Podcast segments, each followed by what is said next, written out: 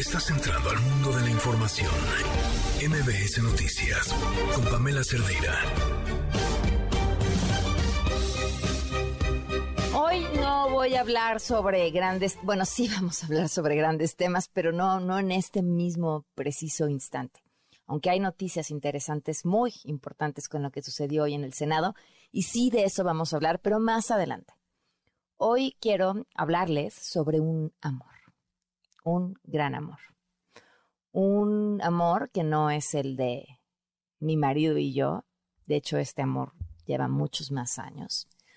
Es un amor a una profesión, esta, estar detrás de este micrófono, y un gran amor a una empresa, esta, MBS, a la que entré por primera vez cuando tenía 19 años, en la que las etapas más importantes de mi vida, por alguna curiosa, extrañísima razón, han estado marcadas también por las distintas etapas en las que he trabajado en esta empresa. Etapas por cada uno de mis hijos. Uno de ellos la larga etapa en EXA, después un periodo más corto en esta misma estación con mi gran amiga Susana Moscatel. Y después este último periodo, el más largo de todos. Y dirán, bueno, ¿y por qué nos quiere contar de este gran amor a esta empresa? Bueno, por muchas razones. La primera es porque con este espacio en específico, hoy cumplimos dos años al aire. Insisto, les dije que yo había llegado a esta casa desde los 19, o sea, hace 23. Pero con este programa en específico cumplimos dos años al aire y hace, no 23, pero quizás hace sí 19 años, 18, eh, yo lo recuerdo como si fuera ayer, eh, me senté en la oficina de nuestro presidente Alejandro Vargas para decirle que yo quería hacer noticias. Pasaron muchas cosas, sobre todo pasaron muchos años, eh, y finalmente aquí estoy, en esta misma casa, lo cual agradezco y celebrando con este espacio en específico estos dos años. De crecimiento, de aprendizaje, pero sobre todo de muchísima libertad. A todo el equipo que hace posible este espacio, a Luisa, Pavel, a Itzel, que están rifándosela a todos nuestros operadores que cambiamos luego de turnos, de horarios. Gracias, porque si algo les puedo decir sobre este equipo es que nos mueve contarles cada día una historia distinta, nos mueve hacer que se escuche aquello que nos parece terriblemente injusto y nos mueve la esperanza de creer que aquello que hacemos lugar, ya sea su vida o esta ciudad o el país, un poquito mejor. Así que hoy, este día de estos dos años, celebro varias cosas. Este equipo maravilloso, maravilloso que son ustedes, que sé que nos escuchan desde diferentes lugares, no solamente del país, sino desde diferentes lugares del mundo. Gracias a esta casa, MBS Radio, que nos ha dado la oportunidad de crecer de la mano y me regreso al público, mantenernos en los primeros lugares de popularidad. Gracias. Soy Pamela Cerdera. Como desde hace dos años, comenzamos.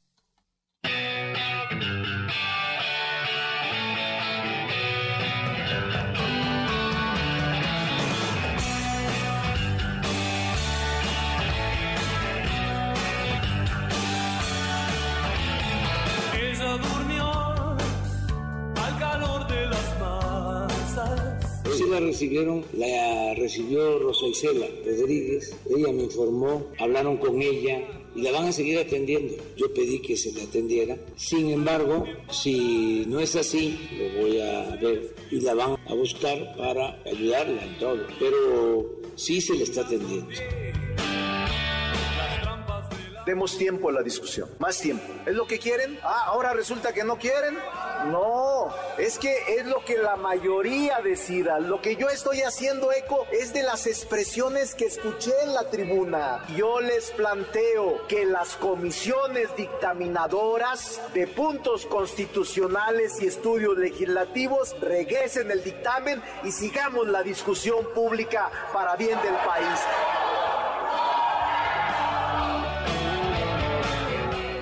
Pasando el día de hoy y por qué quieren posponer el debate? Porque no tienen los votos, porque no les alcanzó todo el dinero del mundo para romper a la gente.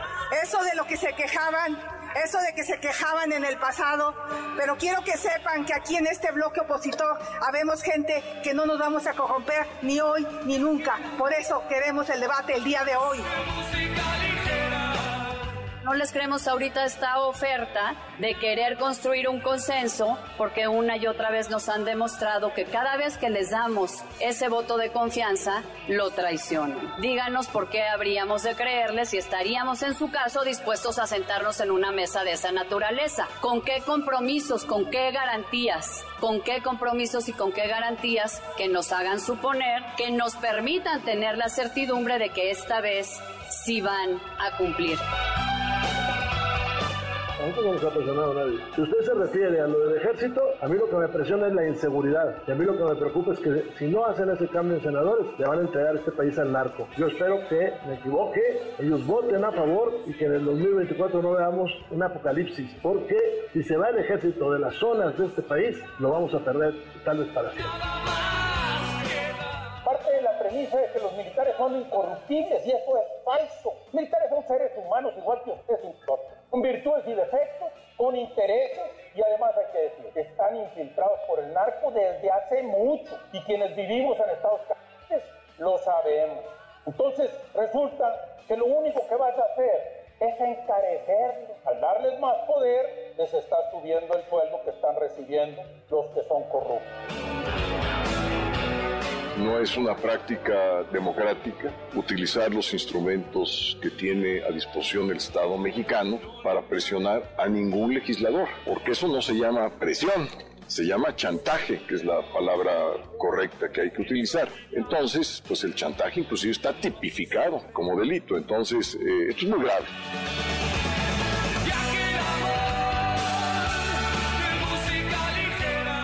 Acompañarnos este miércoles 21 de septiembre del 2022. Pues sí, fue un día intensísimo en el Senado. Vamos a estar platicando sobre esto el día de hoy, pero finalmente no pasó por lo pronto esta reforma constitucional que buscaba alargar el tiempo de las Fuerzas Armadas haciendo labores de seguridad. El teléfono en cabina 5166125, el número de WhatsApp 5533329585. Twitter, Facebook, Instagram, TikTok me encuentran como Pam Cerdera y estoy al tanto con sus comentarios y lo que nos quieran compartir. Eh, antes de la información que les decía es mucha y hoy está más que nutrida, vamos con esto que nos tiene Gaby Vargas. Liverpool es parte de mi vida. Presenta. No importa cómo estés, siempre puedes estar mejor. Mejor. Con Gaby Vargas.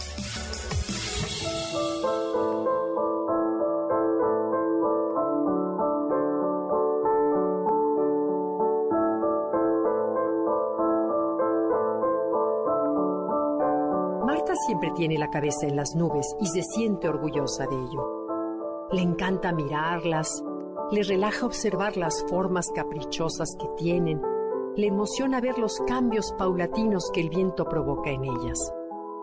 Cuando el día se le complica, cuando las prisas y los pequeños conflictos cotidianos amenazan con arrancarle el buen humor, Marta se toma unos minutos para observar el cielo y ver pasar las nubes ha descubierto que hacer esto con calma, en silencio, a solas, es una forma de meditación que la conecta con su interior y con la majestuosidad de la naturaleza.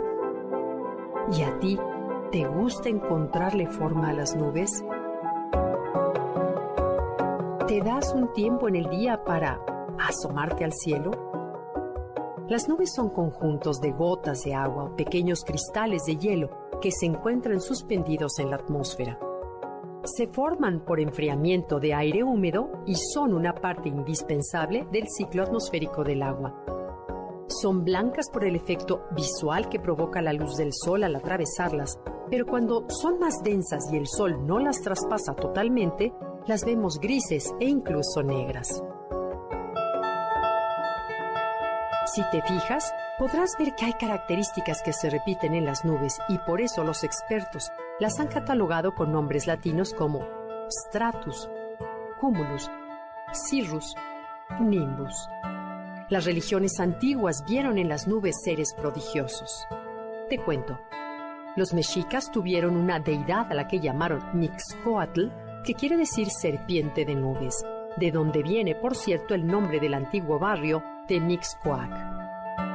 Seguramente sabes que la observación de las nubes es fundamental para entender y predecir los cambios en el clima.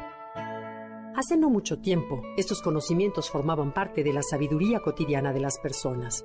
Pero las nuevas costumbres, la vida urbana y los apresuramientos diarios nos han hecho olvidar por completo la habilidad de leer los cambios del cielo. La observación de las nubes parece ser ahora solo asunto de los meteorólogos. Sin embargo, aún hay algunos románticos que como Marta gozan admirando las nubes durante largos ratos. ¿Sabías que existe una sociedad internacional de observación de las nubes? Se trata de Cloud Appreciation Society, que fue fundada en 2004 por el escritor británico Gavin Pretor-Pini. Sus socios son, en su mayoría, simples aficionados que ya se cuentan en decenas de miles en más de 100 países. Tienen una página de internet en la que publican fotos espectaculares que llegan desde los más diversos rincones del planeta. Y te comparto otro dato interesante. ¿Sabías que existe un Atlas Internacional de Nubes? Lo publica la Organización Meteorológica Mundial, el organismo de las Naciones Unidas que se ocupa del clima.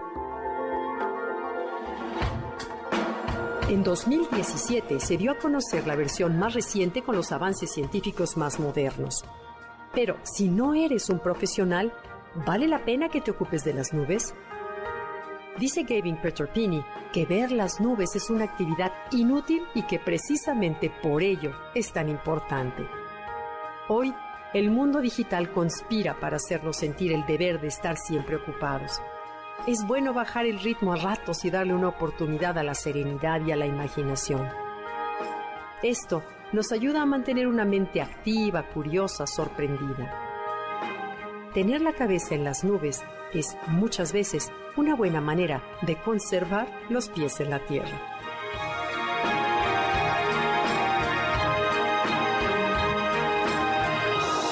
Liverpool es parte de mi vida. Presentó Mejor con Gaby Vargas. Quédate en MBS Noticias con Pamela Cerdeira. En un momento regresamos. Estás escuchando MBS Noticias con Pamela Cerdeira. Eres sangre tibia y. 7 con 19 minutos. Gracias por acompañarnos. Gracias Humberto Romero por ese mensaje de felicitación. Oigan, pues muchas cosas, muchas cosas pasaron el día de hoy. Sin duda, los ojos y una de las más relevantes, eh, lo que sucedió en el Senado. Vámonos de volada con Oscar Palacios para que nos lo cuente todo. Oscar, ¿cómo se puso el asunto en el Senado? Cuéntanos. ¿Qué tal, Pamela? Buenas noches. Bueno, pues al no contar con los votos necesarios para aprobar la reforma que busca ampliar la participación de las Fuerzas Armadas en tareas de seguridad pública, Morena terminó imponiendo su mayoría y logró que el dictamen, que había sido ya discutido por cinco horas ante el Pleno del Senado, se devolviera a comisiones. Durante una sesión atropellada, caótica y en la que por algunos momentos reinó la polémica, el coordinador de los senadores de Morena, Ricardo Montreal, evidenció que no se logró reunir la mayoría calificada para avalar este proyecto, esto al poner sobre la mesa la posibilidad de posponer la discusión. No traen los votos, gritaron al unísono los senadores del PAN, PRI, PRD, Movimiento Ciudadano y Grupo Plural, esto al escuchar la propuesta de Ricardo Monreal, quien, bueno, retomó el planteamiento de la oposición que había presentado ya antes una moción suspensiva para tratar de posponer el debate y bueno, la cual también había sido rechazada por Morena minutos antes. Escuchemos. Demos tiempo a la discusión, más tiempo. ¿Es lo que quieren? Ah, ahora resulta que no quieren. No, es que es lo que la mayoría decida. Lo que yo estoy haciendo eco es de las expresiones que escuché en la tribuna. Yo les planteo que las comisiones dictaminadoras de puntos constitucionales y estudios legislativos regresen el dictamen y sigamos la discusión pública para bien del país.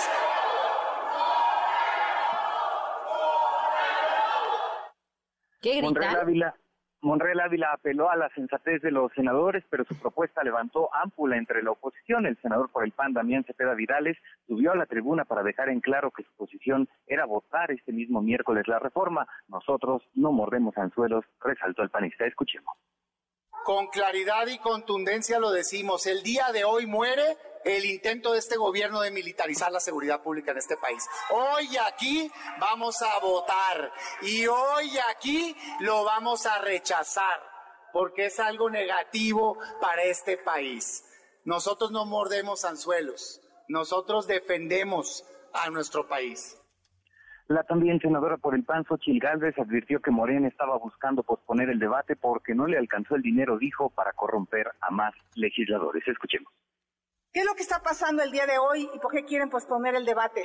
Porque no tienen los votos, porque no les alcanzó todo el dinero del mundo para corromper a la gente. Eso de lo que se quejaban, eso de que se quejaban en el pasado, pero quiero que sepan que aquí en este bloque opositor habemos gente que no nos vamos a corromper ni hoy ni nunca. Por eso queremos el debate el día de hoy. A las muestras de rechazo se sumó la senadora por el PRI, Claudia Ruiz Macié, quien, bueno, resaltó que no creen en la oferta de Ricardo Monreal de querer construir un consenso, ya que en ocasiones anteriores Morena pues ha traicionado el voto de confianza de la oposición. Momentos más tarde, el presidente de la mesa directiva, Alejandro Armenta, informó que las comisiones dictaminadoras presentaron formalmente esta solicitud de posponer el debate, por lo que, bueno, sería sometida a la consideración del Pleno. De esta forma, en medio de reclamos de senadores del bloque de contención, quienes denunciaron incluso incluso un procedimiento irregular. La propuesta fue avalada rápidamente por la mayoría de Morena, esto en una votación a mano alzada. Pamela es el reporte. Buenas noches. Oye, ¿faltaron senadores el día de hoy? Hubo tres faltas que se registraron, uno, dos de ellas de parte de senadores de Morena y una más del PAN. En el caso del PAN fue la senadora Indira Rosales San Román, mientras que por Morena faltó la senadora Blanca Piña y también la senadora Isisenia Martínez. Fueron tres los senadores que faltaron a la acción de pleno de este miércoles. Qué raro, ¿no? Porque pues era justamente el día que estaban casi casi contando eh, cada uno de los votos. Así es, así es. Eh, llama la atención sobre todo eh, la ausencia de la senadora Indira Rosales San Román del PAN, quien, bueno, desde la discusión en comisiones había pronunciado en contra de este dictamen. Hoy argumentó causas de fuerza mayor por las que no pudo asistir. Los otros dos eran senadores precisamente de Morena, que por supuesto pues también le hicieron falta al grupo mayoritario para completar la mayoría calificada. Bueno, Oscar, entonces regresa a comisiones y ¿qué pasa? Se regresa a comisiones, tienen 10 días de acuerdo con el reglamento para eh, presentar una nueva propuesta al Pleno y que esta pues pueda ser discutida y votada. Veremos qué es lo que ocurre en los próximos días. Serán las comisiones las que determinen el proceso legislativo que se sigue para presentar precisamente esta propuesta en 10 días. Oye, pero si fuera, o sea, si van a hacer modificaciones y presentan esta nueva propuesta, supongamos que se aprueba, tendría que regresar a la Cámara de Origen. Exacto, en caso de que haya cambios precisamente a la minuta que fue enviada el proyecto original enviado desde San Lázaro, tendría que regresar para que sea pues revisada por los diputados precisamente. Bueno, pues se va a poner interesante. Gracias, Oscar. Hasta luego, buenas noches. Hasta luego. En tanto, ¿qué dijo Santiago Krill, presidente de la mesa directiva de la Cámara de Diputados? Escuchen. Bueno, mire, no es una práctica democrática utilizar los instrumentos que tiene a disposición el Estado mexicano para presionar a ningún legislador, porque eso no se llama presión, se llama chantaje, que es la palabra correcta que hay que utilizar. Entonces, pues el chantaje inclusive está tipificado como delito, entonces eh, esto es muy grave. Se refiere a estas presiones del gobierno federal. Y por otro lado, activistas criticaron esta reforma y advirtieron que la militarización es el camino equivocado. Es Paola Migoya, integrante de la organización México Unido es que nos sentimos agraviados por la militarización. El camino de la militarización es alejarnos del camino de la paz.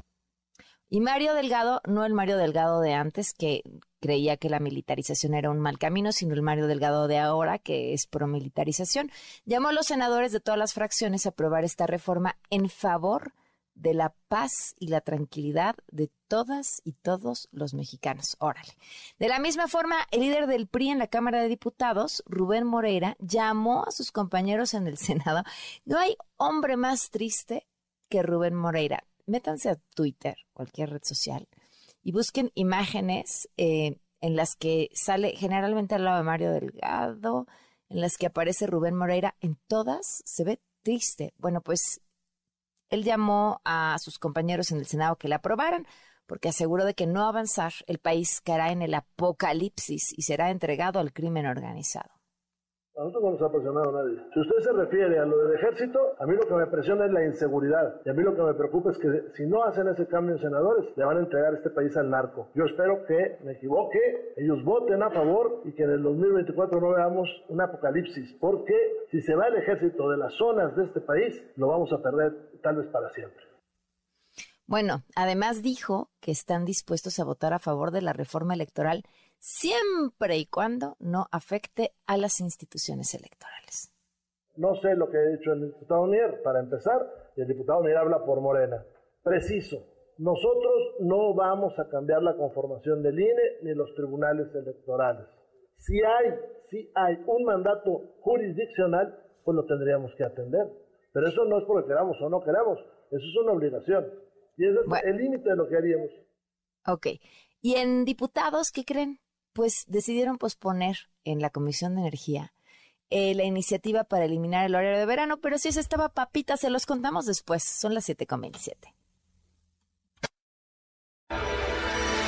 Quédate en MBS Noticias con Pamela Cerdeira. En un momento regresamos.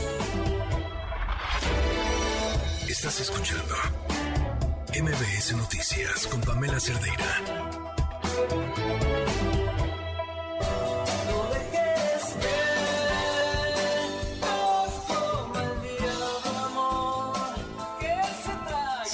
Con 31 minutos. Gracias por sus bonitos mensajes de felicitación de aniversario. Lo digo en serio, todas las personas que hacemos este programa lo hacemos con muchísimo amor, muchísimo, muchísimo amor y con muchísima responsabilidad también, porque entendemos, bueno, pues lo que lo que el privilegio de estar detrás de un micrófono y llegar hasta sus oídos en donde quiera que estén, en su coche, en su casa, en su trabajo, no son horas para estar en el trabajo, muchachos. Este, no espérense ustedes, no se vayan aquí por nosotros si nos quedamos. Este, sabemos el privilegio que eso es y, lo, y lo valoramos y lo cuidamos muchísimo. Bueno, eh, varias cosas que han pasado. Una de ellas, hoy el presidente Andrés Manuel López Obrador dijo esto sobre el caso de María Elena Ríos. ¿Recuerdan María Elena Ríos? Esta mujer saxofonista de Oaxaca que fue quemada con ácido en un acto eh, planeado por quien fuera su expareja, un sujeto con una serie de conexiones políticas y que tardó muchísimo tiempo en que la fiscalía empezara a hacerse, déjense responsable, en que empezara a hacer su trabajo. Y sí fue esto después de las denuncias mediáticas. Hoy el presidente dijo esto sobre el caso de María Elena. Sí, sí la recibieron, la recibió Rosa Isela Rodríguez, ella me informó, hablaron con ella y la van a seguir atendiendo. Yo pedí que se le atendiera. Sin embargo, si no es así, lo voy a ver y la van a buscar para ayudarla en todo. Pero sí se le está atendiendo. Bueno, pues justo María Elena desmintió a través de sus redes sociales y dijo que hasta el momento no se ha reunido con Rosa Isela Rodríguez, como el presidente afirmó, y dijo que esperará que el gobierno la busque para poder resolver la última orden de aprehensión, que es la que queda pendiente, y las medidas de seguridad para protegerla, que si bien recuerdan, algunas de estas le iban a ser retiradas. Bueno, en otros temas, oigan, este dato importantísimo, el día de hoy, el INCO presentó información muy importante sobre la participación de las mujeres dentro de las empresas. Valeria Moy, directora general del INCO, está en la línea. Valeria, ¿cómo estás? Pamela, antes que nada, muchas felicidades. Me da mucho gusto este aniversario. Muchísimas gracias. Yo digo que los años radio son como años perro, valen por siete cada uno. Entonces. pues más, más, Felicitaciones por siete, entonces. Así es. Muy... y se nos notan en la cara también, ¿eh? Igual que años eso perro. nunca, eso nunca, Pamela. Oye, cuéntanos, Valeria, sobre toda esta información que andaba a conocer. Pues mira, lo que hicimos junto con el IPAD en esta ocasión es un estudio que el INCO ya había hecho en otras ocasiones, que es averiguar qué tanto participan las mujeres, no únicamente en la economía, sino ya dentro de específicamente las empresas. Una pregunta importante es, bueno, ¿y de dónde sacamos la información? Porque te imaginarás que no todas las empresas están muy contentas de Claro. soltar la sopa de cómo está el tema de género dentro de las mismas.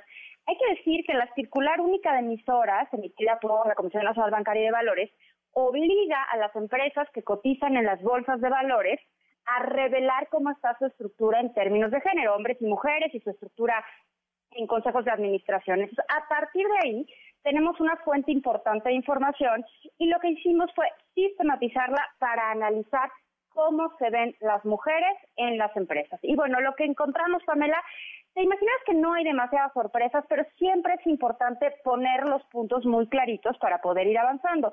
Dentro de todas las empresas, el 36% de la plantilla laboral de las mismas son mujeres, o sea, de, la- de las personas que trabajan en las empresas que cotizan en las bolsas mexicanas de valores, es decir, la bolsa típica, la BMB, y la bolsa institucional de valores, la VIVA, el 36% de las personas son mujeres, pero poco a poco lo que vamos viendo es que en la participación de mujeres conforme avanza la jerarquía de la empresa se va haciendo cada vez más chiquita. Entonces vas pasando de subdirectoras a directoras y cada vez se va haciendo una especie de embudo donde cada vez hay menos, me- menos mujeres y uno me dirá, bueno, también cada vez hay menos hombres.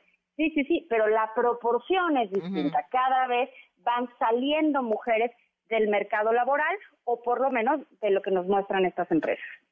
¿Qué tanto?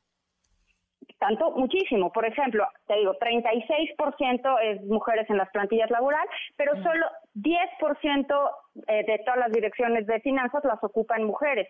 Direcciones generales, solo 4% de todas las direcciones generales de estas empresas que cotizan, solo 4% tienen mujeres en la dirección general. Y luego nos metimos también a la parte de los consejos de administración, que al final del día son los órganos rectores más importantes de gobierno corporativo de las empresas y solo 11% de los asientos de los consejos de administración los ocupan las mujeres. Ha ido mejorando un poquitito, sí, un poquitito, hace poco era 10%, ahora es 11%, esa es la buena noticia, pero de cualquier manera, pues todavía nos falta un montón de camino por andar. Oye, a ver, ¿cuántas personas hay en promedio en un consejo de administración?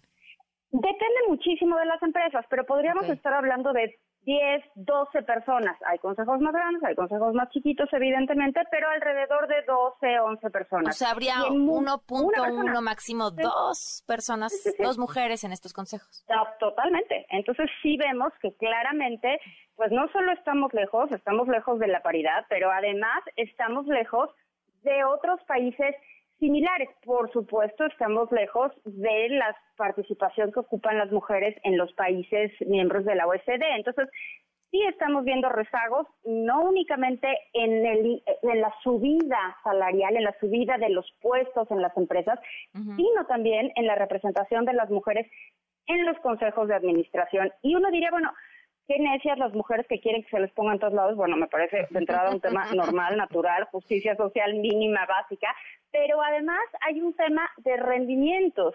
Las mujeres, pues al final del día somos clientas y consumidoras, Pamela. Entonces, si tú tienes mujeres en tu consejo de administración, tienes una mejor muestra del mercado al que estás atendiendo. Claro. Tienes también una mejor muestra y una mejor evaluación de los riesgos a los que te enfrentas, porque está comprobadísimo que la visión sobre la toma de riesgos es distinta, la de los hombres, a la de las mujeres. Entonces, siempre es importante este complemento, esta complementariedad en los puntos de vista que hacen que al final del día, pues un consejo opere mejor y, por supuesto, una empresa opere mejor. Bueno, además hay resultados que sí miden que Ese las es justo el mujeres punto, que ¿no? tienen Ese más, es justo el punto. eh, más empresas con más mujeres en los consejos de administración terminan siendo más rentables. Es- ese es justo el punto. Entonces, sí, hay un tema, evidentemente, de paridad, de justicia social, de equidad y demás, pero Y les conviene. hay un tema de rendimiento, les conviene. Sí, sí, sí, claro, es impactante. ¿Dónde podemos consultar todos estos datos, Valeria? Todos estos datos están en la página del INCO, inco.org.mx y por supuesto los hemos estado moviendo en redes sociales, en la página de Twitter del INCO, que es arroba INCOMX y desde luego en Instagram y ya sabes, todas estas redes sociales que, que nos abarcan por todos lados. Ya sé. Oye, ya no te pregunté, pero me gustaría tener este dato. De lo, ¿Cuál es el promedio de los países miembros de la OCDE?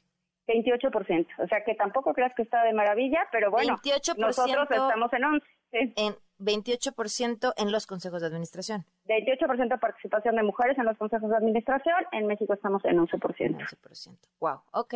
Pues qué, qué digo, qué, qué bien que tengamos los datos, eso es muy importante. Es muy Eh, importante. Es que, oye, los teníamos hace cuatro años, pero no se sistematizaban. Ahorita sí estamos poniendo eh, el dedo donde tiene que estar, Pamela, para que las empresas se den cuenta y vean que no solo es un tema de justicia, no es un tema de moda, es un tema de rendimientos. Entonces, sí es importante incorporar más mujeres en los consejos de administración. Oye, y hay un, hay datos eh, muy interesantes de para que qué, qué, sucede cuando se escuchan las voces de una mujer en un consejo de administración, pero también en una junta en una empresa. Y hay como ciertas conductas que están medidas de eh, si eres mujer te van a interrumpir más veces, pero si lo mismo si es en la junta de un eh, de, de la chamba que si eres una abogada en un juicio en Estados Unidos. O sea, son datos que están muy medidos Son datos y que duros, son son comprobables. datos duros, no son inventos, sí nos interrumpen más, sí te toman la idea, escuchan una idea tuya y, y la repiten como si fuera de ellos. Como si fuera "Oye, suya". Pero sí, acabo- sí lo acabo de decir, te diste cuenta. Sí, son conductas muy chistosas, pero bueno, en la medida en la que haya más mujeres en los consejos, haya más mujeres en puestos jerárquicos en las empresas, pues esas conductas pues poco a poco irán desapareciendo, Pamela. Claro. a ver que de eso nos encargamos nosotros. Justo eso quería llegar, porque que- quienes recopilan estos datos dicen que para que la voz de una mujer se es- o de las mujeres se escuchara en un consejo de administración, tendría que haber por lo menos tres mujeres en esa sala, y hoy estamos en una y cachito. Entonces, o sea, Pero- para pero el ahí mínimo. hablamos fuerte. Así que, Eh, eso es importante. Poco a poco se va a ir cambiando esa situación. Vas a ver. Eso es muy importante. Gracias, Valeria. Un abrazo, Pamela, y felicidades de nuevo. Gracias, buenas tardes, 7 con 41. Bueno, pues datos importantísimos eh, sobre el tema de las finanzas y el tema de las mujeres. A ver, ya estábamos escuchando parte de esto que nos eh, comentó Valeria sobre la, la participación de las mujeres en las empresas. Y lo mismo si nos volteamos a ver la participación de las mujeres en la actividad económica, por ejemplo. O sea, no importa cuántas, eh, cuánto dinero generemos o ahorremos en nuestro entorno, la participación que tenemos en la economía formal es todavía mucho menor. Eh, y todas estas cosas nos van restando eh, mejores oportunidades. Lo hemos platicado aquí, si tienes acceso a un crédito, si tienes acceso a una tarjeta, si tienes acceso a una tarjeta, entonces tienes acceso a comprar en línea en ciertos lugares y eso te permite también encontrar mejores precios que la mayoría, te permite incluso ahorrarte el transporte para ir a comprar. Es una cadenita. Sobre todo yo que soy una loca de las compras en línea, porque ahorro tiempo, ahorro lana, porque no se me pasa por enfrente algo que no estoy buscando. Pero, ojo, eh, les voy a pasar unos datos que son muy importantes por si ustedes no se han decidido a comprar en línea o ya lo hacen.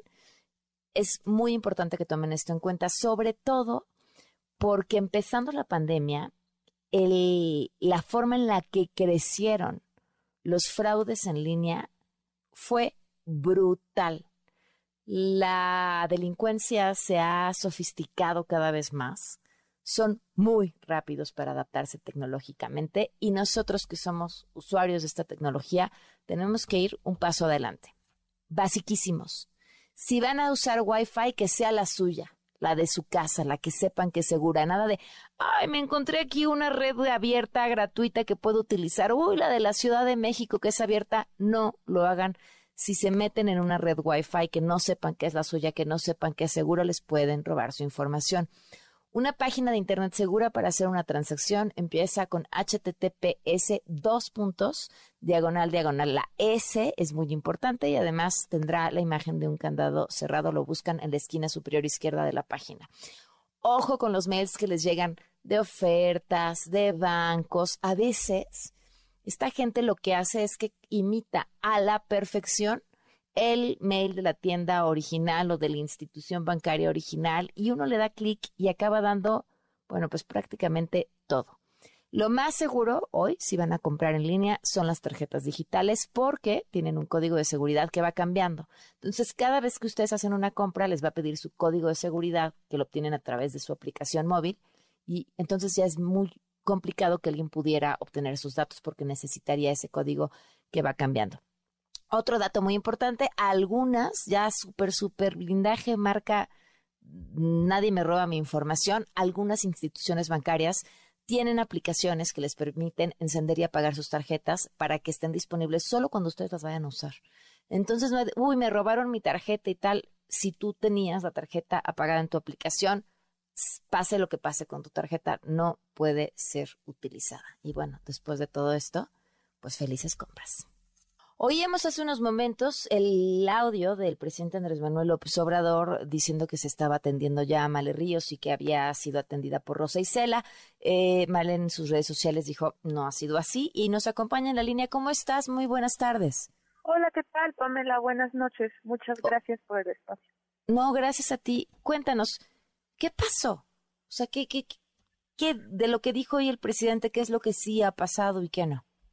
Bueno, eh, acá no sé si hay errores de comunicación, no sé realmente qué es lo que sucede. A mi parecer no le llega bien la información, porque no es la primera vez en donde él asegura que ya me están atendiendo, ¿no? En pasadas manifestaciones de algunos periodistas, este, también se externó que Alejandro Encinas ya me había recibido, que este Ricardo Mejía ya me había recibido y pues la verdad esto no ha sido cierto, no fue hasta el día de hoy que gracias a, la pregunta que hizo un periodista Han eh, es que me, me contactó la secretaria de Seguridad Pública, Rosa Isela, y hicimos una, una entrevista, eh, una videollamada por Zoom, en donde estuvo presente ella, el subsecretario Ricardo Mejía, el encargado del mecanismo de protección federal, Enrique Irazoque, y otras dos personas más. Acá, Pame, lo que sucedió es que lo que me dijo la secretaria es que eh, era una orden directamente del presidente de la República que atendieran mi caso. A lo cual, pues yo lo agradezco, ¿no? Porque la verdad, mucho trabajo ha costado tener la, atención del presidente que siempre está muy ocupado. En este caso se le hizo una exposición de, de exposición de motivos pequeña, porque nada más eran dos motivos los cuales este creo que sí son de competencia tanto del mecanismo como de la Secretaría de Seguridad Pública. El primero es que existe un quinto implicado que sigue libre y que goza de total impunidad.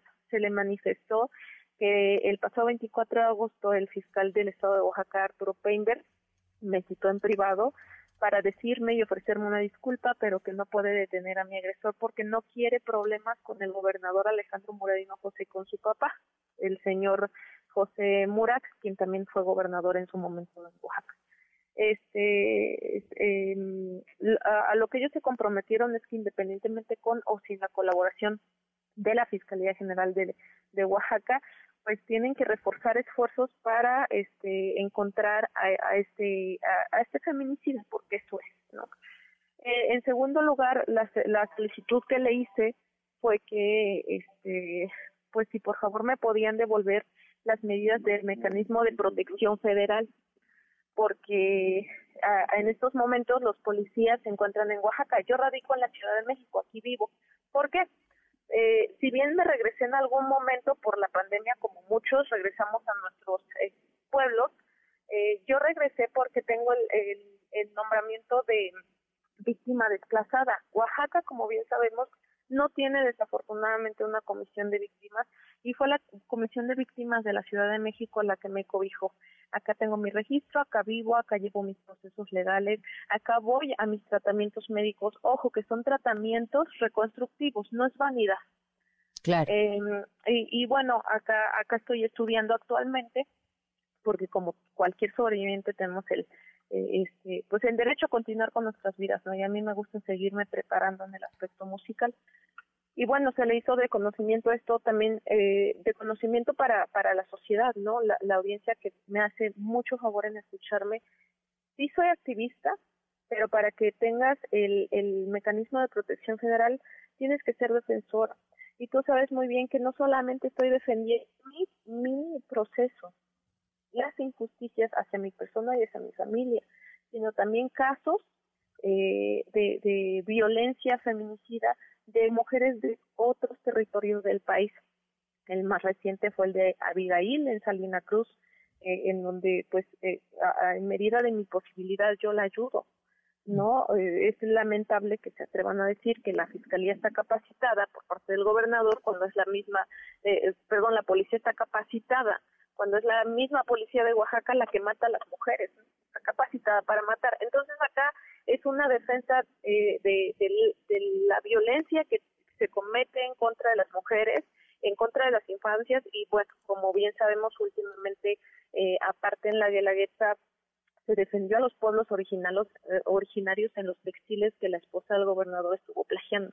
Entonces, acá son varias cosas por las cuales sí se necesitan este, estas medidas de protección y que de una manera muy vana en dos este, juntas de gobierno extraordinarias lo que me lo que me dijeron eh, fue que no me pueden dar la protección en la Ciudad de México porque como mi agresor sola es de Oaxaca pues Solo te va a agredir ahí. peligro en Oaxaca no sabiendo que es un tipo que tiene poder político y económico para dañarme a través de terceras personas, como lo intentó hacer en aquel 9 de septiembre del 2019.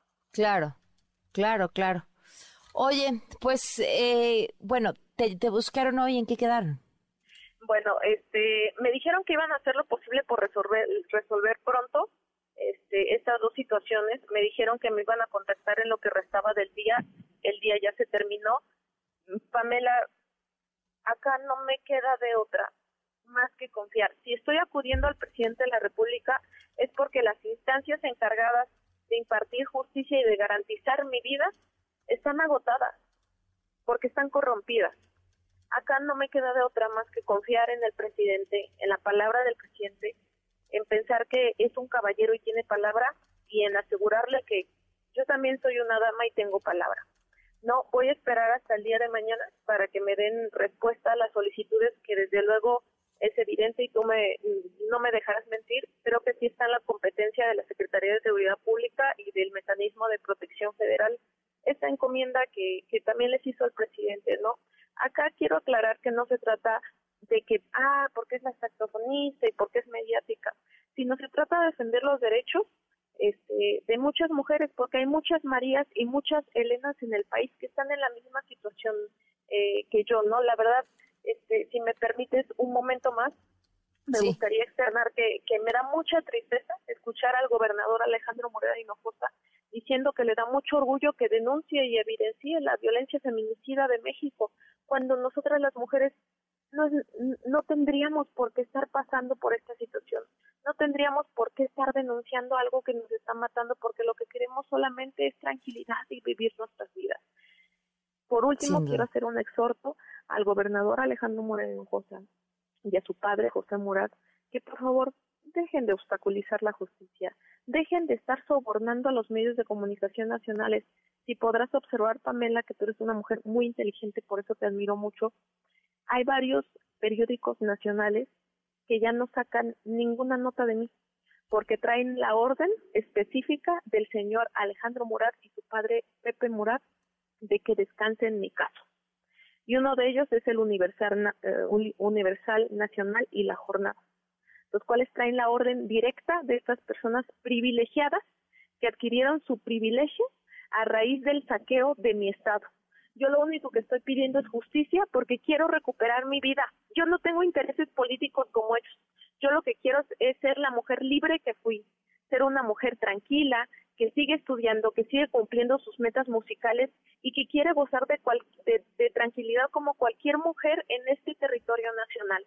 Y creo que eso tú y las mujeres y los hombres varones que también me están escuchando entienden perfectamente En, en Oaxaca y en México, en todo el territorio nacional, la violencia feminicida está incrementando no es me gustaría no no denunciar, me gustaría ocupar estos espacios para contarte de un concierto, para contarte de otras experiencias que necesitaríamos gozar las mujeres en este país, pero desafortunadamente en este caso y en muchos casos tenemos que estar denunciando las eh, incongruencias de las instituciones, la corrupción que tienen con nuestros agresores y la defensa que le permiten a estos agresores seguir gozando de libertades como hoy Juan Antonio Vera Hernández, hijo del exdiputado Juan Antonio Vera Carrizal, sigue gozando, sigue gozando de toda libertad con toda la impunidad del Estado que le brinda.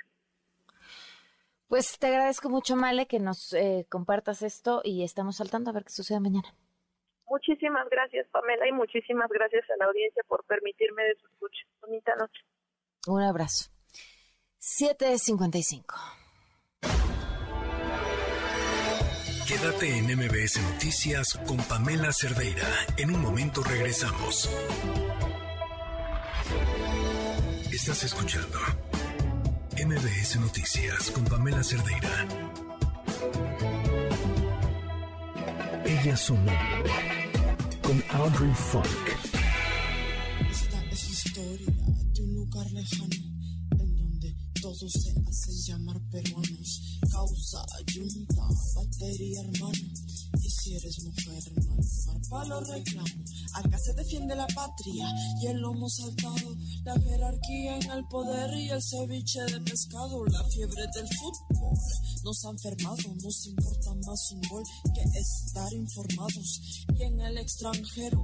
Me gusta Audrey Funk. ¿Qué tal? ¿Qué estamos escuchando? ¿Cómo estás? Hola, Pam. Bueno, primero que nada, felices dos años. Dos años. A ti también, Audrey.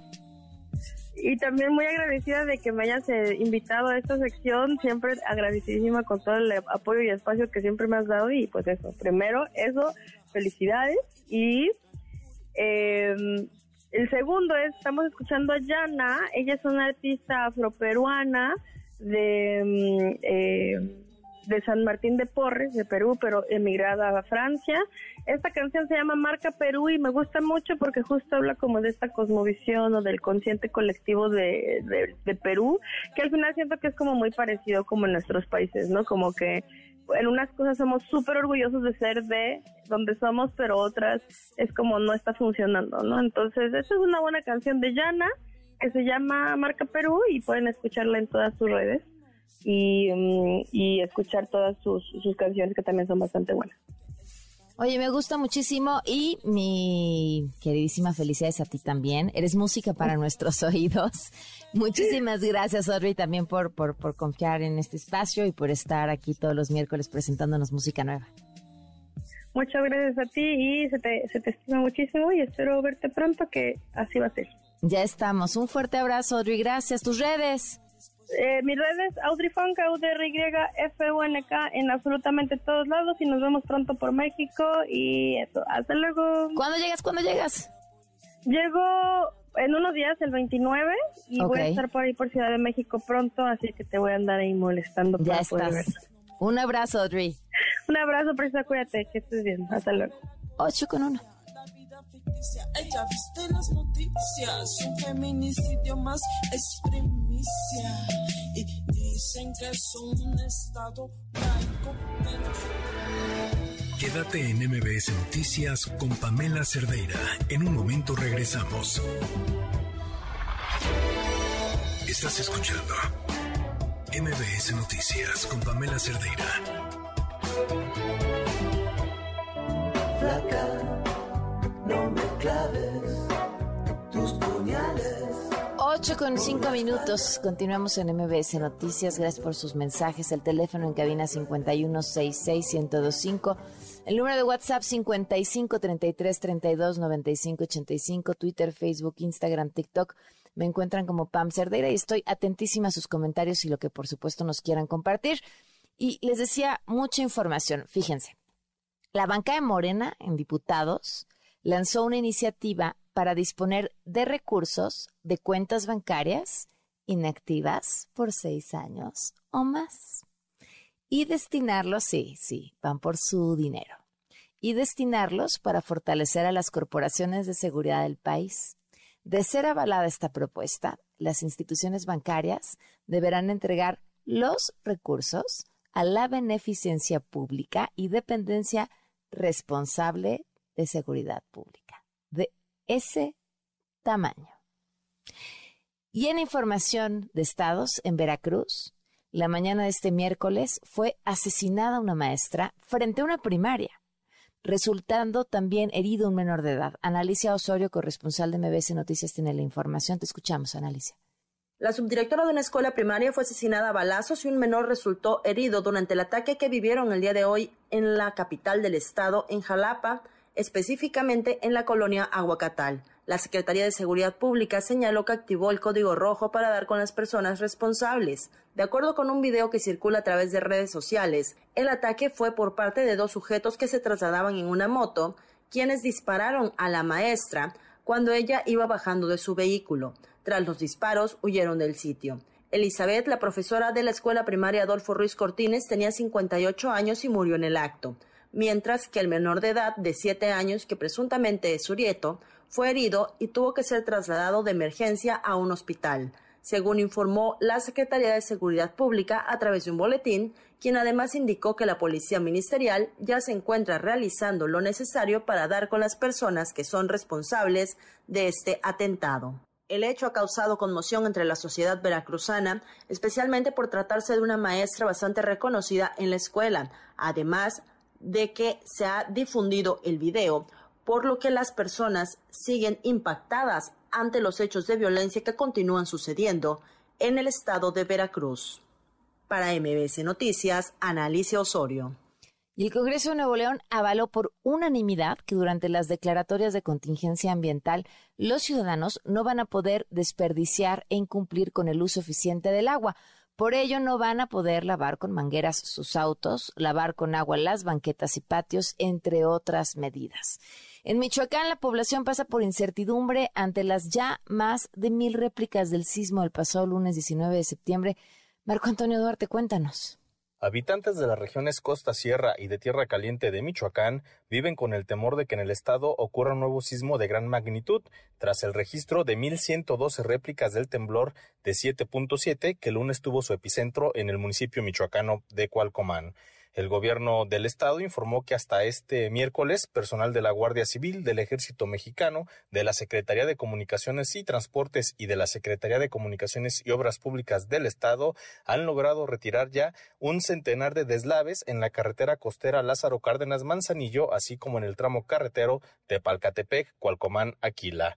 Montserrat Contreras Fernández, joven habitante de la colonia San Rafael en Cualcomán, narró a MBS Noticias el terror que vivió cuando conducía su vehículo al momento del sismo. Escuchemos. Pues yo afortunadamente no estaba aquí en el domicilio, tenía aproximadamente dos minutos que me había salido del domicilio. Me tocó vivirlo afuera de aquí, pero sí, que me tocó ya estaba dentro del vehículo y sí sentía que casi se iba a voltear el vehículo. Me tocó ver personas llorando, gritando, corriendo. La Secretaría de Salud en Michoacán informó que este miércoles ya operan siete unidades móviles que funcionan como hospitales o centros de salud en el poblado costero de Maruata, en Aquila, así como en los municipios de Cualcomán y Apatzingán. De acuerdo con el censo que ha levantado el gobierno de Michoacán, hasta este momento suman ya 3.161 viviendas afectadas, 798 totalmente colapsadas, así como 28 hospitales y centros de salud con daños estructurales, cuarteaduras o fisuras. Además, 89 planteles educativos de nivel básico, medio superior y superior también presentan daños. Para MBS Noticias, Marco Antonio Duarte. Gracias, Marco Antonio. Y fíjense, en la Ciudad de México ya son más de 120 las solicitudes para revisar posibles daños en escuelas. Esto es lo que dijo el secretario de Obras y Servicios, Jesús Esteban. No hemos recibido más en cuanto a inmuebles de inspección. Sí hemos recibido muchas solicitudes de inspección, pero de estos donde ya nos mandan alguna afectación, solamente los 21. Y en el caso de escuelas se incrementó el listado a 100, más de 120. Nos reportan ya alguna imagen y que piden una inspección a partir de algún daño que detectaron. Bueno, y luego fue un tema porque habían dicho que en una escuela en Iztapalapa los daños eran graves pero la directora dijo que la autoridad local les dijo que sí podían abrir, entonces abrieron y recibieron a los niños. Finalmente la, ahora sí que la autoridad del gobierno en la Ciudad de México había dicho lo contrario, quién sabe qué quedó. En relación con lo anterior, estudiantes de la FESA Catlán de la UNAM iniciaron esta tarde un paro de al menos 72 horas en exigencia de mejora de instalaciones, seguridad, acciones contra la violencia de género y revisión del inmueble tras el sismo. En redes sociales difundieron videos en los que estudiantes se enfrentan a los profesores que formaron una valla humana para evitar la toma de la dirección. Oigan, y antes de esto, esto que publica pues hace unos momentos Delia Quiroga, eh, parte del grupo de eh, buscadoras, dice se suspenden procesamiento de restos en la Bartolina por el intento de secuestro personal de la Fiscalía y amenazas de un grupo armado en Matamoros. Esto es parte de lo que comparte en este mensaje. Por medio de este video, agradecemos al cartel del Golfo por habernos permitido un año extraer los restos óseos de las víctimas de la Bartolina. Gracias a que respetaron nuestra vida y libre tránsito, se encontraron dos personas desaparecidas que ya se entregaron a sus familiares y 220 más están en proceso de ser entregadas. También agradecemos infinitamente al maestro Martín García, al licenciado Santos, al licenciado Alfredo de CNDH por acompañarnos y protegernos durante este tiempo lo cual fue instrucción de la maestra Rosario Piedra Ibarra y su secretario técnico Francisco Estrada. Lamentablemente, el pasado domingo 18 de septiembre de 2022, llegó un grupo armado al hotel en donde se hospedaba personal de la FGR y víctimas e intentaron secuestrar al MP y su oficial a cargo de la diligencia de procesamiento de restos en la Bartolina. Golpearon y subieron a una de las camionetas al oficial ministerial. Uno de los hombres armados grita, no queremos buscadoras ni autoridades en el Huizachal. Ya les dimos mucho tiempo. Y en esos momentos llega otra camioneta con más hombres armados y grita, déjalos, güey, son los negros. Entonces se quedan viendo entre ellos, sueltan al MP y bajan al oficial ministerial de la camioneta de donde lo habían subido, dejando muy en claro que a la Bartolina no va nadie. Es muy triste e impotente que por estos hechos ya no se pueda continuar con la búsqueda, localización e identificación de nuestros desaparecidos. Carla Quintana Osuna, titular de la CNB, y su personal se han comprometido a tramitar seguridad suficiente para las búsquedas, y la Sedena se niega a proporcionarla. A pesar de que nuestro presidente pregona la paz y que las Fuerzas Armadas serán el instrumento para proporcionar seguridad y respeto a la vida de todos los seres humanos en México. Estos hechos del domingo demuestran lo contrario. Nosotros pensamos que fue una represalia por el intento de militarización del país y el control de las aduanas.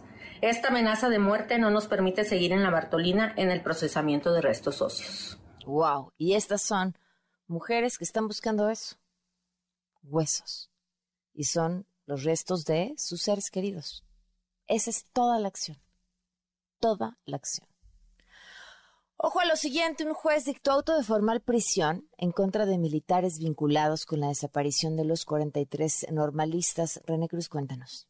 Un juez de distrito dictó auto de formal prisión contra el general José Rodríguez Pérez por su presunta responsabilidad en el delito de delincuencia organizada en su modalidad de delitos contra la salud por su supuesta relación con el grupo criminal Guerreros Unidos, al que se responsabiliza de la desaparición de los 43 estudiantes normalistas de Ayotzinapa, Enrique Beltrán, titular del Juzgado Segundo de Distrito de Procesos Penales Federales en el Estado de México, también impuso la formal prisión al capitán José Martínez Crespo y al sargento Eduardo Mota Esquivel por su probable responsabilidad en los delitos de desaparición forzada y delincuencia organizada. Fuentes castrenses comentaron que el impartidor de justicia resolverá mañana la situación jurídica del subteniente Fabián Alejandro Pirita, quien también fue señalado por la Fiscalía General de la República. Rodríguez Pérez permanece en la prisión del campo militar 1A, desde donde siguió la audiencia por videoconferencia, al igual que los otros militares.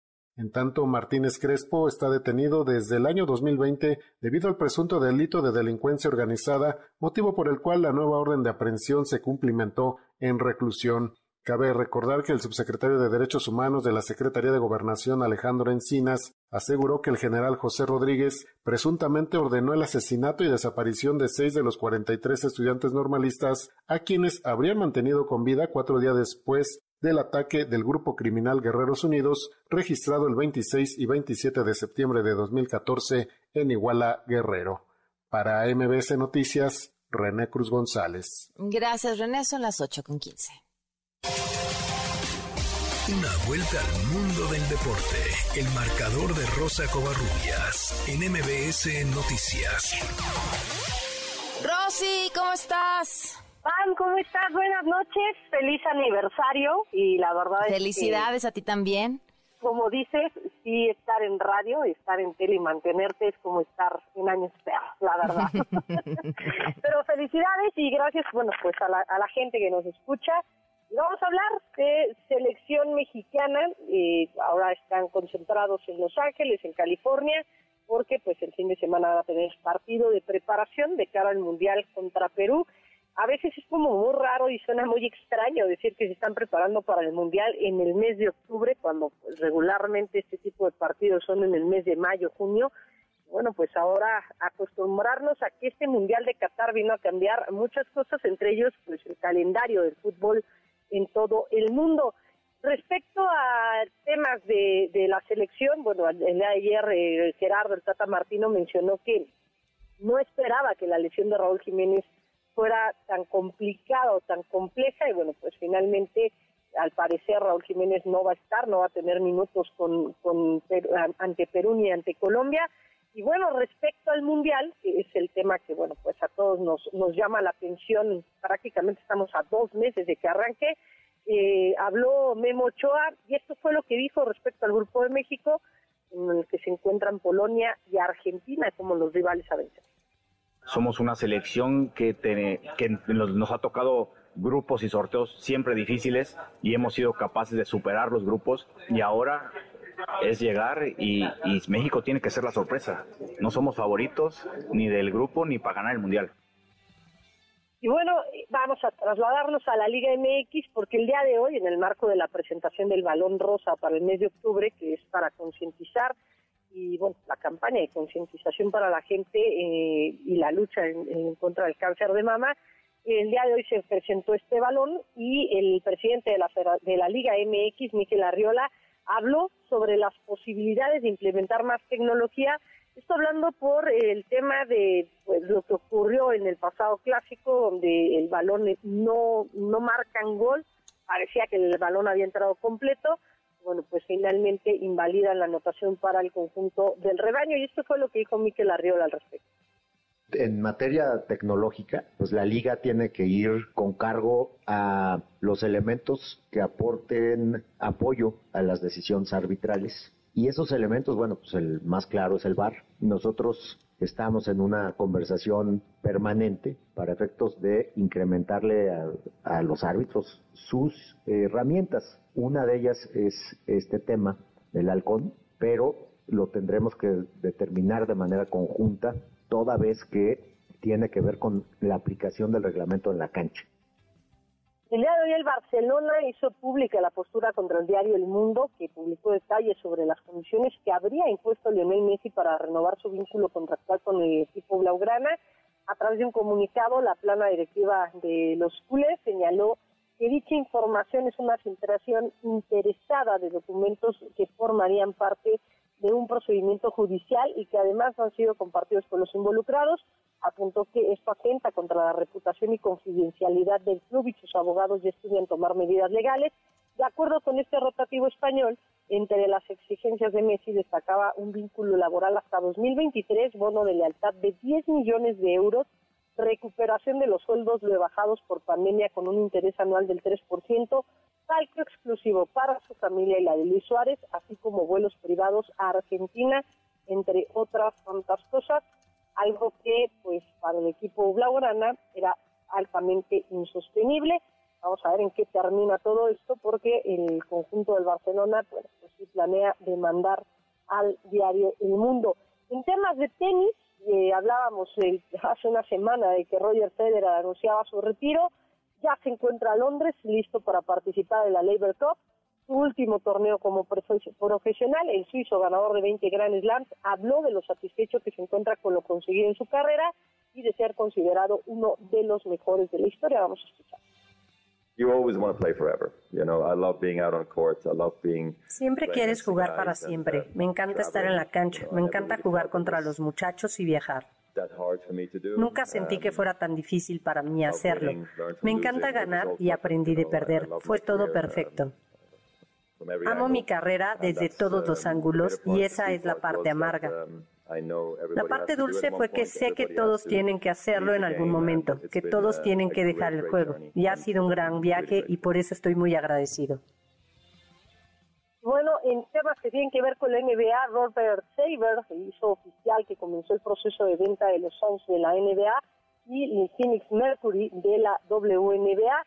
Esto por una investigación en la que se reportó que durante los 17 años que el empresario estuvo al frente de la franquicia, el, el dueño tuvo conductas misóginas y discriminatorias. Saber eh, debió pagar una multa de 10 millones de dólares, enfrenta una suspensión de un año de sus funciones y esta no es la primera vez que la liga obliga a un dueño a vender, a desprenderse de su equipo por ese tipo de conductas. En 2014, Donald Sterling, entonces dueño de los Clippers, fue suspendido de por vida por emitir comentarios racistas y obviamente se vio obligado a vender a su equipo. La NFL ya confirmaron la sanción de un juego al receptor de los Bucaneros de Tampa Bay, Mac Evans. Eso no va a haber acción ante los empacadores de Green Bay. La apelación de Evans fue escuchada por el receptor abierto de la NFL, James Trash, quien fue designado conjuntamente por la NFL y el sindicato de jugadores. La liga declaró que dicha suspensión sin goce de sueldo se debe a violaciones de arrodeza innecesaria y reglas de conducta antideportiva. Además, la NFL envió al exentrenador y ahora asistente general de los Tampa Bay Buccaneers, Bruce Arians, una advertencia sobre su conducta en la banca en el partido del domingo contra los Santos, diciendo que eh, pues en una conducta similar en el futuro podría tener eh, medidas disciplinarias serias para él y el club, multas, multas millonarias, Pam, y bueno, pues ahí en la NFL y en la NBA no se andan con rodeos. Nada más mencionar, Pam, que eh, los Yankees de Nueva York están ganando seis carreras por dos a los Piratas de Pittsburgh. ¿Qué tiene de importante? Aaron Judge ayer conectó su cuadrangular 60 en la agónica victoria de nueve carreras por ocho de Nueva York sobre Pittsburgh, acercándose un jonrón para empatar el récord de 61 en una sola temporada de Roger Maris en la Liga Americana, que está en posición de este jugador, que también era de los Yankees, desde hace 61 años, así que las miradas están puestas en los Yankees y en lo que pueda hacer Aaron Josh. Ahorita están en la alta del octava y Aaron Josh se ha quedado cerca, cerca de igualar la marca de Maris, pero por el momento sigue en 60 jonrones. Van la información deportiva. Gracias, Rosy. Un fuerte abrazo. Fuerte abrazo. Buenas noches. Gracias. Muy buenas noches. Son las 8 con 23. Quédate en MBS Noticias con Pamela Cerdeira. En un momento regresamos. Estás escuchando MBS Noticias con Pamela Cerdeira. Hay una cosa que 8 con 26, este Héctor Zavala que nos está operando y nos opera la mayoría de los días, que lleva más tiempo en esta empresa que yo cuando inicié, o sea, Héctor ya estaba ahí. Todavía no ponían los ladrillos y Héctor ya estaba ahí. Este, a ver que me diga por el, este, el talkback cuánto tiempo lleva trabajando en MBS Radio. Este, sobre, sobre algunas anécdotas, yo creo que unas de ellas las vamos a borrar de nuestra memoria. Oigan, bueno, en otros temas. Eh, ayer platicábamos con Magda Martín, le agradezco mucho que nos vuelva a tomar la llamada. Ayer eran cinco días que su hijo no desapareció, se lo robaron, fueron por él, lo sacaron de su casa. casa. Cinco días en los que, ah, pues no había investigaciones, no había mucho avance. Eh, te agradecemos la llamada, Magda. ¿Cómo van? ¿Qué ha pasado el día de hoy? Sí, sigo en lo mismo, nadie me informa nada. Ayer, según esto, apenas fueron a tomar huellas a la casa, a pedir otra vez video. Y nadie me dice nada. Y ¿Ayer otra vez? Ayer, ayer fueron a tomar huellas porque no habían tomado huellas. Cinco días después fueron a tomar huellas. Sí. dado absolutamente nada, de ningún avance. Como si se los hubiera tragado la tierra. Y a mí me está tragando. Regreso, que me ayuden las autoridades. ¿Han hecho algún pronunciamiento público el fiscal, el gobernador? Nada, el gobernador está en Europa. Ah. De hecho, hoy unos unos universitarios que están tomando una maestría en España hicieron una manifestación en la embajada y ahí publicaron una lona para que ayuden a buscar a mi hijo, pero no tengo noticias, no sé nada. La información eh, sobre tu hijo, vamos a compartir otra vez la imagen. Miguel Alejandro Soto Martín no desapareció, lo sacaron de su Lo casa. llevaron de mi casa. Se lo llevaron de su casa, traía un teléfono, se llevaron una camioneta de la que se conocen las placas. Hay gente que vio a las personas que entraron a su casa fuertemente armados para llevárselo. Cualquier Nadie información puede ser útil. ¿Cómo Pues- es posible que se haya desaparecido? No, no, no, la gente no, no desaparece. Lo que desaparece es la capacidad de las autoridades para hacer su trabajo. Y esperamos, este, Magda, Yo no quiero nada en contra de quien se lo llevó.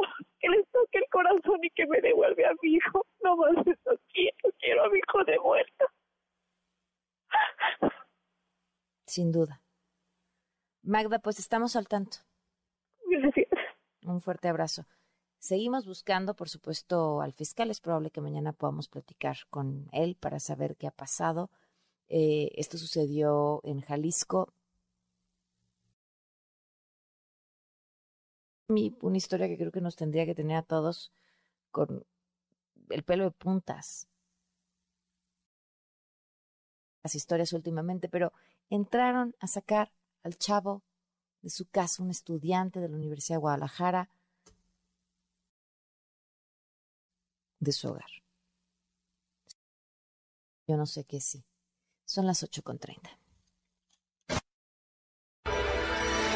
Quédate en MBS Noticias con Pamela Cerdeira.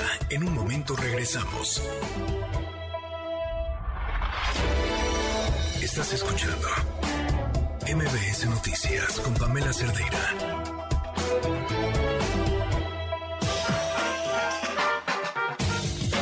Desde la mirada de la gente, Mesa Ciudadana. Con la alineación de esta mesa ciudadana de manteles largos. Este, ya no supe en qué orden entraron, entonces me voy a ir de, de- de a como las veo. Edna Jaime, bienvenida, ¿cómo estás?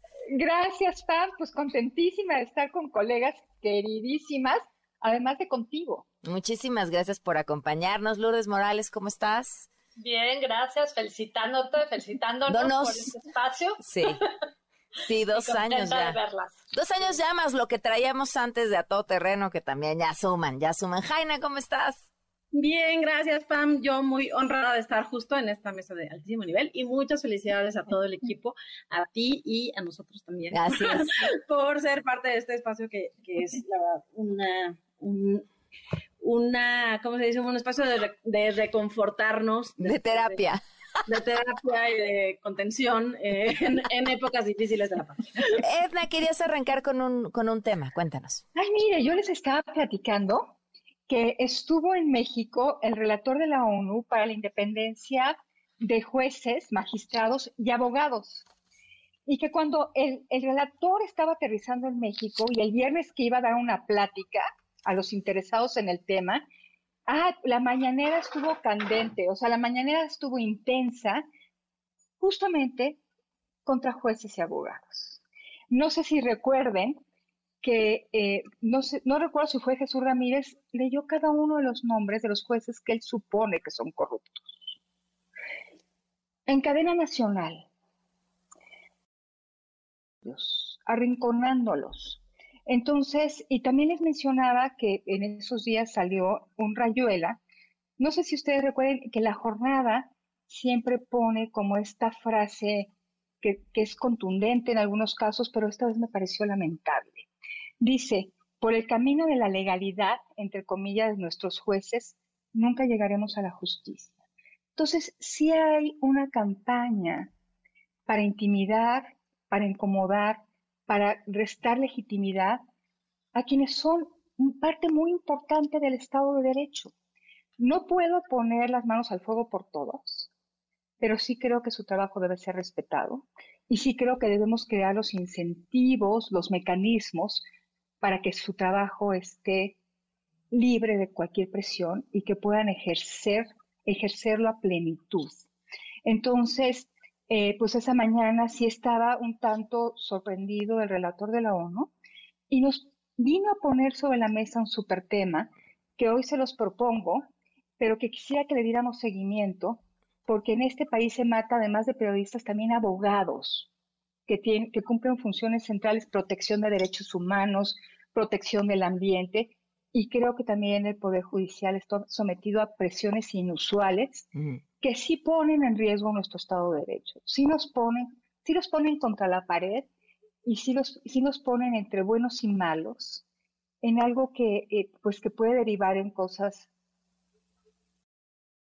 poco abona a nuestra convivencia y a los elementos fundamentales que, dan, que son los resortes de nuestra convivencia civilizada, que es la resolución de conflictos a través de mecanismos institucionales como es la justicia. Entonces ahí les dejo el tema, queridas, para que lo sigamos. Sí, sí, sí, sí. Ah, hay una relación además de, bueno, una, forma de descaro absoluto, ¿no? Yo no dudo que las presiones hayan existido antes también. Sí, sí. Pero ahora hay un, ahora son altamente descaradas. Viene, viene, vas, Jaina, vas. Éntrale ya, dale, no te resistas.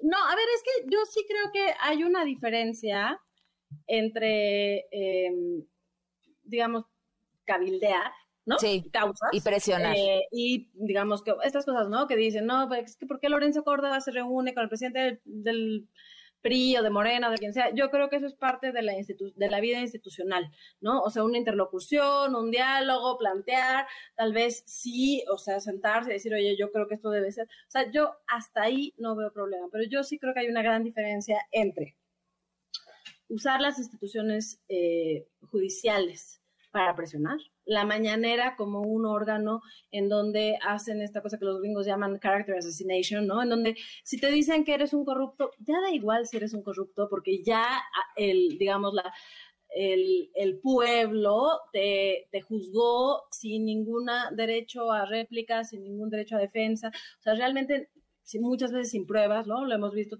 incluso te tocó a ti, Pam, ¿no? O sea, eh, yo sí creo que hay, una narrativa que es muy perniciosa, que tiene que ver con quiénes son los enemigos, y para este gobierno la ley sí es algo que incomoda, ¿no? Y vamos a hablar más tarde sobre la votación del, del Senado del día de hoy, pero... Eh, digamos, sí me parece gravísimo que el general secretario y el secretario de Marina estén cabildeando con amenazas en el Congreso a senadores de oposición. O sea, eso se reveló hoy. Eh, y creo que, y, y, tal vez creo que también tenemos culpa quienes creemos o creímos, digamos, o fuimos un poco más activos en el, en el desarrollo de las instituciones democráticas y que, que, que, sentamos ciertas bases de la convivencia, ciertas reglas del juego que pensamos que los partidos políticos iban a respetar, que los políticos iban a tener cierta autocontención. Y la verdad es que prescindimos de hacer narrativas que son muy importantes. Ahorita que escuchaba a Edna decir esto del, del Estado de Derecho, yo creo que es algo que a la gente no le dice tanto, ¿no? O sea, como que es, es, muy ajeno a tu realidad. Mucha gente, mucha gente piensa que si ellos no se meten en problemas, no los pueden meter, o sea, no los van a meter a la cárcel, o, o piensan que si ellos no discuten con la autoridad, pues, o sea, que hay algo que la gente que está en la cárcel hizo mal, ¿no? Y realmente cuando conoces un poquito más del sistema em, de justicia, pues te das cuenta de que es un, un, sistema con muchísimas fallas, con muchísimo margen de error, en donde realmente todos somos susceptibles a que un día se despierten y digan, oye, ¿sabes qué? Esto no me gustó lo que, lo, que decía el general secretario el otro día, ¿no? Eh, esta opinión me parece disidente, esta opinión me parece que, conflictúa la unidad, pues vámonos contra esta, ¿no? Y, y, yo sí creo que mientras no entendamos que todos estamos en riesgo, mientras las reglas sean prescindibles, mientras la autoridad piensa que se puede brincar esas reglas, mientras la ley sea un estorbo, mientras sea un, una exquisitez, pues yo sí creo que hay, un riesgo eh, que ahora sí, y lo decimos cada semana en esta mesa, ¿no? O sea, me acuerdo la primera semana del sexenio decíamos, híjole, qué grave esto, pero bueno, ya es lo peor que nos va a pasar. Y cada semana es como... Siempre hay algo peor. Ajá, y, yo creo que también parte de, la apatía y de la falta de respuesta de la ciudadanía y de la falta de defensa de las instituciones democráticas viene de un agotamiento, de que todos los días es como una nueva, un nuevo atropello, a ver qué pasa, ¿no? Y a ver qué, qué, pega. Chicle y pega todos los días a salir a, eh, pues sí, destruir la vida civil, institucional, democrática que, que, que pues, nos tardamos por lo menos 50 años en construir, ¿no? Sí. Sí. Coincido con eso y me parece, Edna, que ese comentario, no sé si fue antes o poco después de que se discutiera la prisión preventiva oficiosa, en donde prácticamente... Antes, antes. Fue prácticamente, pues hubo una amenaza directa y el presidente pues dijo que se había equivocado con la designación. Él, como si no existieran contrapesos, como si él pusiera y quitara ministros a modo. Gravísimo. Tratando de... Eh, pues de desarrollar esto de qué es el Estado de Derecho, hoy el World Justice Project, esta organización que todos conocemos bien, hizo público el índice global sobre el Estado de Derecho. Y bueno, pues no hay buenas noticias para México comparativamente con el año inmediato anterior. Esta es una medición sobre el 2021. Caímos un lugar en general, ya estábamos mal, seguimos cayendo, pero precisamente eh, la metodología del World Justice Project pues toma en consideración ocho factores que son fundamentales para hablar de la existencia de un Estado de Derecho. El primero son los contrapesos al poder, a los poderes, los poderes públicos, en donde pues tiene eh, un, nivel de punto 45. El segundo es ausencia de corrupción. Hmm. Agárrense, estamos en el último lugar de América Latina, o sea, ya ni Venezuela. O sea, caímos hasta el final de la tabla con punto 26. Pero si ya se acabó. Exacto. El tercero, que eso, bueno, pues sí, estrellita a quienes hemos promovido la transparencia del acceso a la información, es gobierno abierto, al menos en apertura, pues es el mejorcito, es punto 6, pasamos de panzazo.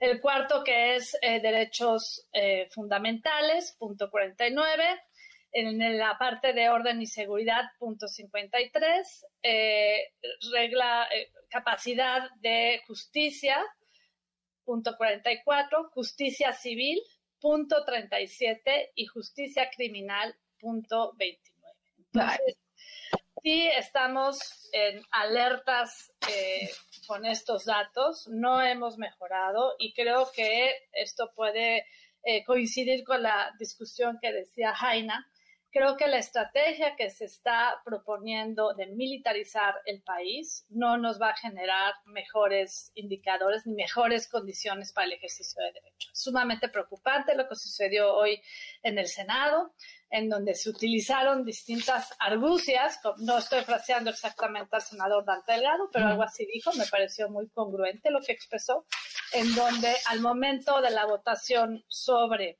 esta iniciativa de extender eh, la presencia y el control de los militares en la Guardia Nacional hasta el 2028, eh, pues decidieron no votar porque no juntaban la mayoría calificada. Entonces, eh, pues todo esto nos habla de una situación de, de, deterioro y de escasa resistencia frente al abuso, sumamente preocupante. Yo tengo la esperanza de que este contexto pues nos haga estrechar lazos, nos haga generar nuevas estrategias de resistencia desde la sociedad y poder convocar a pues a actores que sí han sido congruentes y que dan la batalla. Siempre los hay, campeones siempre los hay. Claro. Vamos a una pausa en radio, seguimos platicando en las redes sociales. Quédate en MBS Noticias con Pamela Cerdeira. En un momento regresamos. Estás escuchando MBS Noticias con Pamela Cerdeira. A ver, pues seguimos en el tema del Senado. Este, para darle, por cierto, gracias a las personas que nos escriben, discutimos un poco en corte esta eh, falta de interés de la gente en general sobre estos temas que finalmente sí nos afectan a todos. Pero desde la prisión preventiva hasta lo que sucedió hoy en el Senado, les comentaba hasta esta protesta de buscadoras en, en la estela de luz. ¿Decías algo, Jaina? O sea, justo, a ver, hoy lo dijeron, eh, bueno, yo escuché algunas intervenciones en el Senado y se lo escuché a Kenia López Rabadán y a Damián Cepeda. Y decían, el origen de esta ley, o sea, estamos discutiendo esto por un caso de extorsión. O sea, están, o sea, todo el mundo sabe que pasó en diputados porque, eh, bueno, que se las dieron tal cual al PRI y que pasó en diputados porque amenazaron a Lito. O sea, no hay duda al respecto, no, o sea, no hay duda que el Senado, en el Senado muchos priistas dijeron no va. Eh, y al final, un poco lo que decía Edna, pues vamos, pues ya, ¿qué nos queda? Rezar para que el bloque de contención se mantenga en el Senado y no pasen las reformas constitucionales, porque si por vía de amenazas se puede generar esta supermayoría y se van contra el INE, o sea, olvídenlo todos los que van a votar, porque además eso, están votando, eh, o sea, a mí, digamos, hay una reflexión, o sea, lo que hoy no pasó en el Senado puede pasar, porque no solo hubo este proceso de intimidación, sino hicieron un ardid de, eh, de reglamento del Congreso en donde regresaron, como no les alcanzaron los votos, regresaron el dictamen a comisiones y tienen 10 días para volverlo a presentar en el Pleno. O sea, todavía no está librada la batalla y yo creo que como sociedad civil, aunque sea tuitazos, no, si ya no nos vamos a manifestar, siempre tenemos que presionar a los senadores de oposición para que mantengan su postura, como lo hicimos en, reforma eléctrica y creo que la presión social sí funcionó, por un lado. Por otro, creo que... Eh, pues sí es, sí es algo muy grave, o sea, sí es algo que yo esperaría que diputados y senadores, o sea, yo entiendo que tal vez tengo una visión pues ingenua, em, digamos, no pareciera que llevo tantos años trabajando con ellos, pero la verdad es que afortunadamente he tenido cercanía con senadores y diputados que son muy comprometidos con su país eh, y que, o sea, no me cabe en la cabeza, habiendo sido también servidora pública, cómo puedes anteponer tus intereses personales tan eh, digamos, tan impunemente en contra del bienestar público, ¿no? Y, y al final eso, o sea, los diputados y senadores de Morena que están, y los del PRI, los, los el, el, que se acaba de cambiar del PAN, etcétera, los que se sumen a esto, sí tienen que pensar que no, que no, es, no son inmunes por votar hoy contra esto. O sea, si hoy, si hoy no los amenazaron, qué padre, pero mañana les toca a ellos y pasado, o sea, digamos, si cambiamos las reglas del juego lo suficiente para que el más fuerte siempre pueda intimidarnos, pues también los que dependen de ese más fuerte están en, este, en esta cosa de miedo, ¿no? En este régimen de miedo. Y la verdad es que a mí sí me preocupa mucho lo que pasó hoy en el Senado, lo que se vio en el Senado con el descaro absoluto. El secretario de Gobernación enfrente al Senado cabildeando, presionando, eh, amenazando, los, los tweets de Quirino. Eh, sí. ¿no? O sea, sí hubo un, un pues una, una andanada, digamos, que a mí sí me preocupa mucho y que, y que ojalá que, que logremos comunicar la gravedad de lo que está pasando, porque te digo, cada semana decimos, esto sí es gravísimo, esto sí es gravísimo, pero ahora sí creo que ya es como la, la, el límite de lo que es democráticamente aceptable. Me gustaría estar al respecto. Lo primero es esta dimensión política que ya abordó, abordó Jaina, que es eh, esta construcción de una supermayoría de manera artificial en la elección intermedia, los mexicanos no le dieron la mayoría calificada al partido del presidente en la Cámara de Diputados. Eso es un hecho. La quieren construir de manera artificial utilizando todos los medios a su alcance, legales o no legales. Eh, y eso tiene consecuencias, tal como decía Jaina, muy importantes, porque después de la Guardia Nacional, si resultan exitosos, si reconstruyen esta supermayoría, ¿qué sigue? Y pues sigue lo electoral. Es lo que el presidente, el, presidente saliva cada que, eh, ve la oportunidad de hacer una reforma electoral porque cree que los órganos electorales que le hicieron fraude deben ser modificados. Pero está la dimensión de la política pública y lo que tenemos, tenemos que construir para resolver nuestro problema de seguridad y esto me parece súper importante, eh, que, logremos otra vez convocar a distintos actores a pensar cómo vamos a construir la seguridad de este país. Eso es lo bien profundo, porque lo, que hemos tenido es un deterioro sostenido que cada vez nos pone más en riesgo. Es cómo revertimos ese deterioro sostenido que además tiene que ver con la construcción de instituciones. Lo que decía Lulú, o sea, Lulu habla de este índice del World Justice Project que de alguna manera retrata debilidades o fortalezas de nuestras instituciones en distintos ámbitos. Yo estoy hablando de la seguridad y la justicia. Entonces, el debate sustantivo profundo es cómo le hacemos para reconstruirlas, cómo le damos capacidades a, nuestras instituciones civiles, cómo cambiamos o revertimos la correlación entre lo civil y lo militar. Me parece que a principio de sexenio se conformó un consenso interesante, que fue la reforma constitucional que se aprobó. Debemos de recuperar eso como base, pero ahora sí aterrizar en proyectos concretos, en pesos y centavos de cuánto nos cuesta, de un plan muy bien asentado que nos permita construir las bases de las capacidades institucionales que necesitamos para vivir en paz. Claro, el México que necesitamos, no el que se le ocurra a quien sea que llegue al poder en el momento. Absolutamente, Pam. Entonces es un buen momento para volvernos, volvernos a juntar, Lulu querida. Y cultura de paz, sin duda, cultura de paz. Estamos, hay que tratar de, pues, volver a dialogar. La pandemia no nos ayudó, ah. nos, nos aisló, nos abrumó y de alguna forma nos desmovilizó. Entonces nos paralizó. Regresar a nuestros colectivos potentes, porque Lulu y yo estuvimos en el de transparencia, en el anticorrupción, y la verdad es que tuvimos victorias que nos dieron ánimos súper renovados de que el cambio es posible. Pero las dejo hablar, ya me callo. No, eh, creo que creo que esto con, con, lo que cierras es una buena lección. O sea, quienes nos están escuchando que sepan que muchas de las herramientas que hoy se tienen, como la de la transparencia, no son de ningún partido ni de los neoliberales, son herramientas que se crearon por la ciudadanía, que el INE también es un triunfo de la ciudadanía, que, o sea, no es de un partido, no es de un partido, es de, nosotros, ¿no? Lo crearon personas como nosotros con el interés de un país como el que todos queremos y creo que hay que defenderlo desde ahí. Nos quedan dos minutos, aprovechamos para recomendaciones. Ah, Edna, no sabes, una recomendación, un libro, una serie, algo que estés viendo para después de esta gran terapia, este, relajar un poquito a la gente. Jaina, ya tienes la tuya, viene. Yo tengo una anti-recomendación. Ok. Yo tengo una, el documental de Army Hammer, que es la peor porquería que he visto. Es o sea, una basura. No vemos Army Hammer.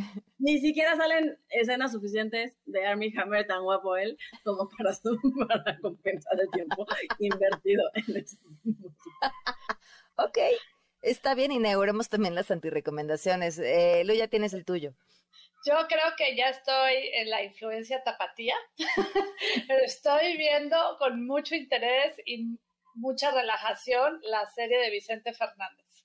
Ok, ¿y qué tal muy está? Buena, muy buena, la ah. verdad está bien hecha, está divertida, tiene drama, tiene buena música, tiene emoción, está muy buena, sí la recomiendo. Hasta ahorita ahí vamos. Muy bien, Edna, una recomendación. Oye, como yo no sabía que existía esta sección, no me, no, no me acuerdo del nombre, pero a lo mejor si googlean y ponen política vasca eh, metida en un escándalo eh, porque se revelan escenas sexuales de ella. Ah, ya sé cuál. Sí la he visto, es muy buena. Está buena porque aparte habla del derecho a la privacidad, de que nadie se puede meter, y aparte de las mujeres, porque es más fácil meterse con la vida privada de las mujeres y fotografiarlas teniendo, besuqueándose con alguien, que a un hombre. Oh, Entonces, de eso, de eso trata esta serie. Ojalá que me acuerde, pero si no, este, se los mando por, eh, por eh, eh, WhatsApp al ratito. Y se lo compartimos al público. Porque pues tiene su componente de telenovela, pero pues es una mujer súper poderosa, una política a prueba de balas que tiene que pasar por una situación muy complicada y que se repone, pero casi tira la toalla. Y entonces lleva el mensaje, la moraleja de que primero no se vale y de segundo, si te pasa, no hay que tirar la toalla. Pues grandes recomendaciones. Ah, no, espera, espera, espera. Viene, viene, viene. Vean a Javier Marías. Acaba de fallecer Javier Marías.